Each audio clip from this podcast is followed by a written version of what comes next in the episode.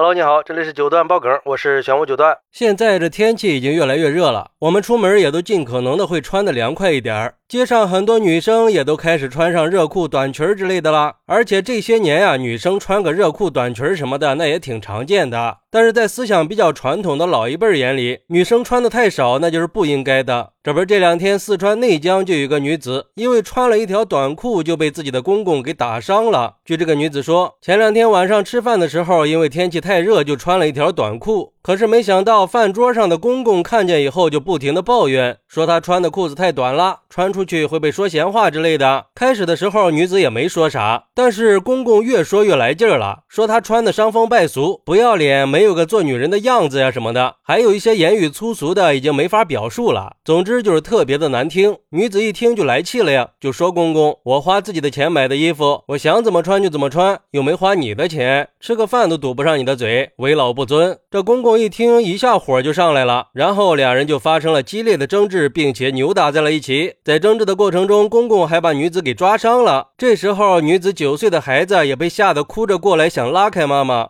婆婆也赶紧过来拉架。女子看孩子一直在哭，怕给孩子留下了心理阴影，就叫孩子回房间不要出来。可是孩子怕妈妈被爷爷给打伤了，就拉着妈妈一起进了房间，并且把房间门给反锁了。但是公公还是在外边不停的叫嚣说：“你给老子滚出来！”老子今天把你弄死在这儿！女子一看这架势，也怕公公真的失控了，就选择了报警。警察也很快就过来了解了情况，并且对他们进行了调解，也从客观的角度去做了公公的思想工作，说女子的穿着并没有问题，劝老人不要去管年轻人的穿着。民警走了以后，女子就给在外地打工的丈夫打了电话，说了这个事儿。本来以为丈夫会安慰她几句，没想到丈夫也劝她说以后不要那样穿了。目前，女子已经决定让老公亲自回来处理这个事儿。如果老公继续是这种软弱的态度，她就会考虑离婚。因为她发现九岁的儿子因为这个事儿已经受到了很大的惊吓。事情发生之后，儿子提出了想和妈妈一起搬出去住的想法。我去，这公公也太冲动了。那儿媳妇就算有错，那也不该动手啊。更何况这旁边还有你孙子在场呢。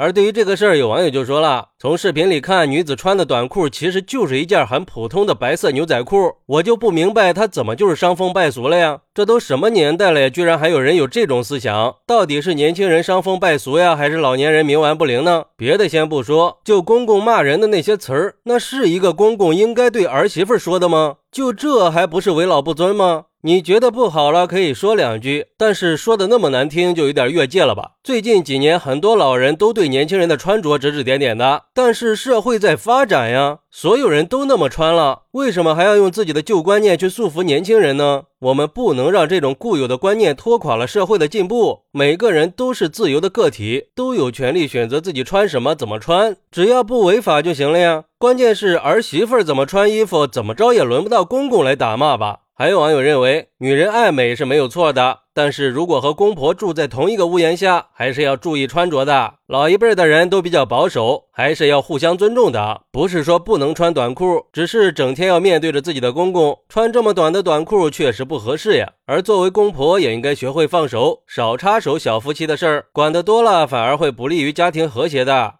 不过，也有网友认为，公公说他伤风败俗，说明这个公公应该是个正派的人。我们不能简单的用老人太保守来评价这个老人，他们是见多识广的，他们的见解不一定就没有道理。儿媳妇儿怎么能和老人顶嘴呢？老人毕竟是长辈，我们应该尊重他们。你就不能退而求其次去穿个裙子呀什么的吗？一样也很凉快呀，而且会更美。说实话，就你穿的这个短裤，除了腿露的多一点以外，还真看不出来有什么美的。但是我觉得吧，这个公公的做法肯定是不对的。当然，我也可以理解公公的这种担心，但就是方式方法不对，不应该直接去骂儿媳妇儿，更不应该动手，太没有边界感了。如果让儿子去劝，那效果会不会好一点呢？而且这个事儿啊，是一个涉及到家庭关系、个人权益和社会风气多个方面的复杂事件。对这种事儿，我们也不能简单的随便发表观点。毕竟这种事儿，不同的人都会有不同的看法和感受。但是这个事儿也确实暴露出了几个社会现象，一个就是家庭暴力和性别歧视。这个公公对儿媳妇的言语侮辱，满满的都是对女性的不尊重，甚至还威胁要弄死她，这就是一种严重的家庭暴力行为。另一个就是对女性穿着的偏见和歧视，女性应该有自由选择自己穿着的权利，更不能因为不满意女性的穿着就发起攻击。当然，两代人的生活环境不同，观念也肯定是有差异的。要我说，如果和公婆确实住不到一块儿去，那干脆就分开住，眼不见心不烦嘛。而做长辈的呀，就应该好好的安度晚年，对年轻人的生活也不要干涉太多，何必去自寻烦恼呢？